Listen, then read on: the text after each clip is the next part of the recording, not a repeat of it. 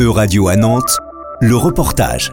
Vincent Lepape. Et si on s'arrête Tout s'arrête Et si on s'arrête Tout s'arrête À Nantes, de nombreuses personnes sont descendues dans la rue pour la 9 journée de mobilisation intersyndicale du 23 mars contre la réforme des retraites.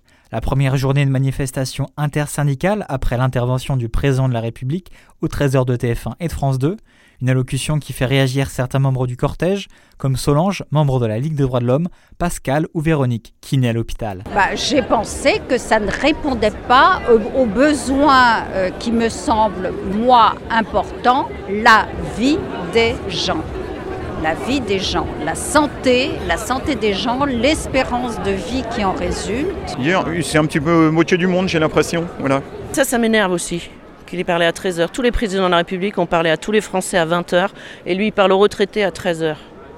Moi, je trouve ça euh, nul. Pour cette journée de mobilisation, c'est une foule dense et compacte qui s'est massée au Miroir d'eau à Nantes, point de départ de la manifestation. Au total, l'on comptait 25 000 personnes selon la préfecture, 80 000 selon les syndicats, soit la plus forte journée de mobilisation au niveau local.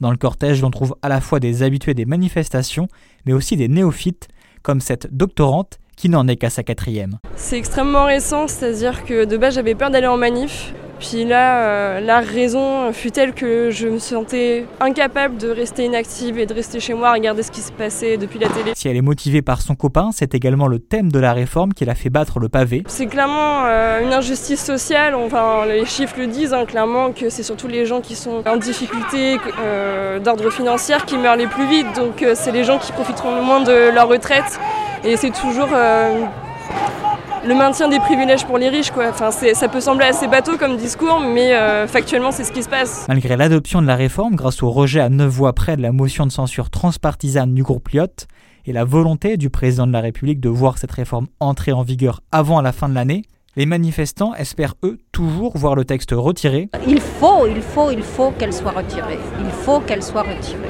En France, il y a toujours une possibilité de faire reculer un gouvernement. Contrairement à la Corée du Nord, à la Russie. euh, De toute façon, il faut y croire. hein. Voilà. Il y a toujours un espoir, hein, je pense, euh, il reste toujours un espoir, on verra bien. La manifestation a donné lieu à quelques heurts et dégradations dans l'après-midi, notamment au tribunal administratif qui a été saccagé.